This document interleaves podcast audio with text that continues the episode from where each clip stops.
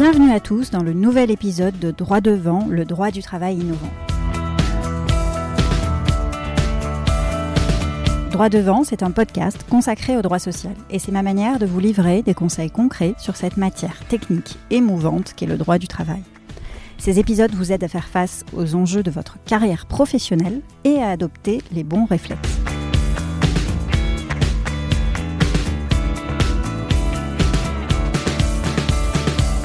Alors avant de vous parler du sujet du jour, j'ai un service à vous demander.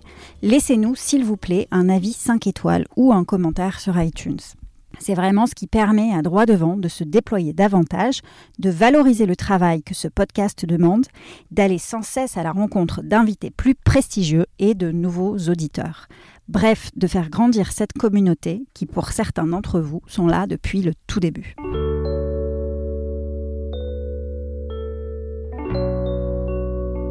Alors aujourd'hui, dans Droit devant, on parle de clause de non-concurrence. C'est quoi une clause de non-concurrence? Eh bien, c'est une clause insérée dans le contrat de travail du salarié et qui va lui interdire, après la rupture de son contrat, d'exercer une activité concurrente de celle de son employeur. Certains salariés redoutent de se voir appliquer une clause de non-concurrence parce qu'ils considèrent qu'il s'agit d'un obstacle à leur repositionnement professionnel et à leur carrière. Et puis d'autres, au contraire, espèrent que l'employeur va faire usage de la clause de non-concurrence de leur contrat et euh, qu'en contrepartie, il leur payera l'indemnité obligatoire qui a sorti la clause. Ce type de clause porte donc une atteinte importante à une liberté fondamentale qui est la liberté du travail du salarié. Et donc pour être licite, eh elle va être soumise à un certain nombre de conditions et donc strictement encadrée. D'abord, la clause doit être indispensable à la protection des intérêts légitimes de l'entreprise. Qu'est-ce que ça signifie? Tout simplement que l'entreprise doit impérativement être susceptible de subir un préjudice si le salarié exerce une activité concurrente. Cette condition, elle est indispensable pour éviter que ce type de clause de non-concurrence soit inséré dans des contrats de travail de façon systématique. Si objectivement le salarié n'est pas en mesure de gêner l'employeur, par exemple parce que son emploi est un emploi peu qualifié, eh bien la clause va être déclarée nulle. Et même si le salarié est qualifié, eh bien encore faut-il que son activité soit susceptible de vraiment concurrencer celle de l'employeur. Avec par exemple un risque de détournement de clientèle ou un risque de divulgation d'un savoir-faire qui serait spécifique à l'entreprise. La clause va aussi devoir être limitée dans le temps et dans l'espace pour être valable. Ainsi, l'interdiction qui est faite au salarié de ne pas concurrencer euh, son employeur va devoir être limitée. En général, les juridictions acceptent une limitation d'une durée de deux ans qu'elles considèrent comme acceptable et souvent on voit des clauses non-concurrence qui sont rédigées et qui prévoient une interdiction de concurrence pendant 18 mois ou deux ans, ces durées étant considérées comme acceptables. Concernant la limitation géographique de la clause, pour être valable, la clause non-concurrence doit être limitée géographiquement, son périmètre d'application. Nous avons été interrogés à plusieurs reprises par des clients en cabinet pour savoir ce qu'on entendait par une limitation géographique acceptable. Eh bien, les clauses de non-concurrence qui interdisent euh, la concurrence dans un département limitrophe, qui constitue un lieu d'activité important pour une société, sont euh, parfaitement valables. Les employeurs peuvent donc faire application de ces clauses de non-concurrence dans l'espace, au département où le salarié exerce son activité et au département limitrophe. Concernant maintenant les clauses qui sont étendues à la France entière, eh bien ces clauses-là ont également été jugées licites par la jurisprudence. La Cour de cassation a aussi admis la validité des clauses qui s'appliquent en Europe ou en Asie pour un salarié qui est au contact d'une clientèle dans le secteur de la haute couture, par exemple. Et qu'en est-il maintenant des clauses applicables à l'échelle mondiale? Eh bien, pour répondre à cette question, je peux vous parler d'un dossier récent où euh, il s'agissait d'une généticienne qui était soumise à une clause de non-concurrence applicable au niveau mondial et qui avait été engagée par une entreprise concurrente de celle de son employeur.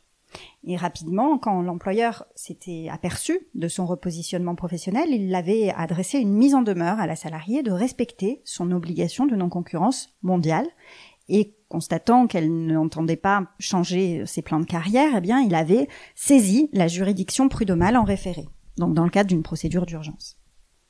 Les juridictions ont considéré que cette clause de non-concurrence, qui n'était pas euh, délimitée dans l'espace, n'était pas valable. Elle était délimitée au niveau mondial, mais la délimitation était tellement large, a retenu euh, la juridiction, qu'en réalité, elle n'avait pas vocation à restreindre le positionnement du salarié. Donc on peut dire aujourd'hui qu'une clause non-concurrence qui s'étend au monde entier, eh bien, ne répond pas à l'exigence de délimitation dans l'espace et donc ne sera pas applicable. Enfin, un autre critère de validité de la clause non-concurrence, c'est qu'elle doit donner lieu à une compensation financière. Cette euh, compensation prend la forme d'une contrepartie qui va être fixée en fonction de certains critères, l'ancienneté du salarié, soit sa qualification, son niveau de qualification, et puis euh, le périmètre géographique et temporel de l'interdiction. Tous ces, euh, tous ces critères vont entrer en considération pour fixer une indemnisation adéquate qui sera versée au salarié en contrepartie du sacrifice qu'on lui demande de faire.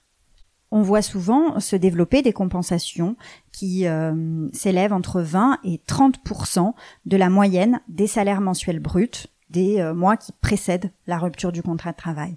Ce sont des chiffres qui sont considérés comme acceptables par les juridictions. À l'inverse, une clause de non-concurrence euh, qui prévoirait une contrepartie de 10% de la rémunération a été considérée comme dérisoire et donc ne peut pas lier le salarié et l'empêcher de se repositionner. En réalité, on voit que la validité ou non d'une clause de non-concurrence, pour être appliquée ou écartée par les juges, eh bien, elle va véritablement être appréciée très concrètement. C'est-à-dire que les juges doivent s'assurer que le salarié peut encore travailler dans un emploi qui va être conforme à sa formation et à ses connaissances, sans être obligé de s'expatrier ou de changer radicalement de, vie. Ce qui est certain également, puisque ça a été rappelé par la Cour de cassation, c'est que pour que la clause soit opposable au salarié, eh bien encore faut-il que celui-ci l'ait acceptée de manière claire, expresse et non équivoque. C'est-à-dire que le fait, par exemple, de verser au salarié une indemnité de non-concurrence, eh bien, ne fait pas présumer son acceptation à la clause. C'est ce qu'avait essayé de soutenir un employeur qui disait, mais en réalité, j'ai payé la contrepartie financière de, à mon salarié après la rupture du contrat, et donc dans la mesure où il a accepté cette indemnisation, eh bien, euh, il doit considérer qu'il est lié par l'application de cette clause. La Cour de cassation a refusé cette interprétation. Donc c'est vraiment important pour les employeurs de formaliser la clause de non-concurrence dans un contrat de travail ou dans un avenant qui devra être dûment euh, signé par le salarié à qui il entend faire application d'une clause de non-concurrence.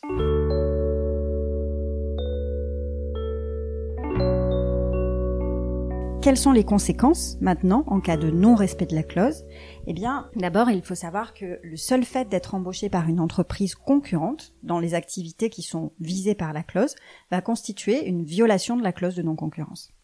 Ce qui signifie que l'employeur d'origine, celui qui avait prévu la clause dans le contrat de travail, va être libéré du versement de la contrepartie qui était prévue au contrat.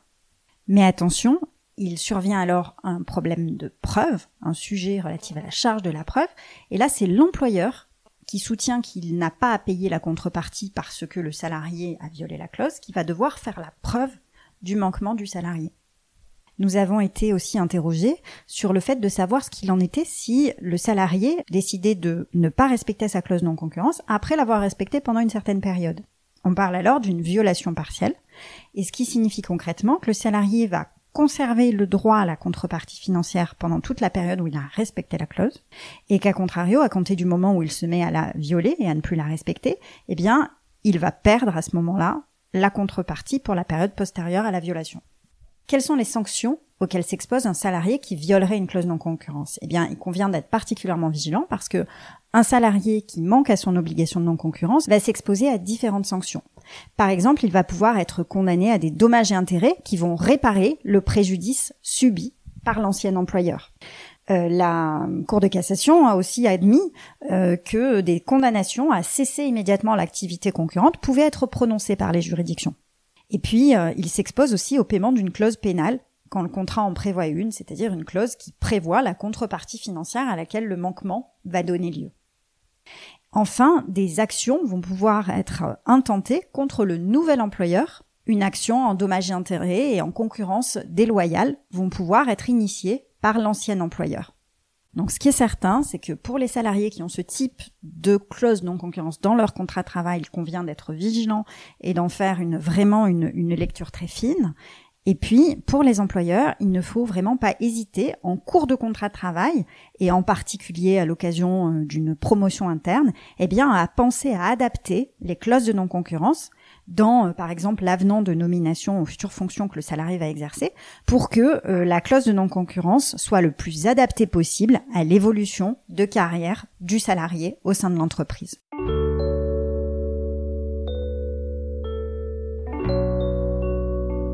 Voilà pour ces informations. L'épisode relatif à la clause de non-concurrence se termine. J'espère que les informations qu'il contient vous auront été utiles.